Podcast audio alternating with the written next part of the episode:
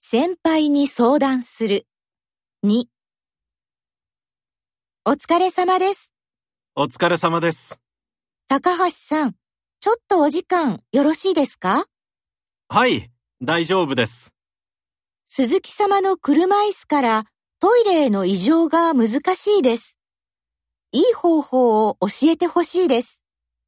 誰に相談したらいいですかそうですね。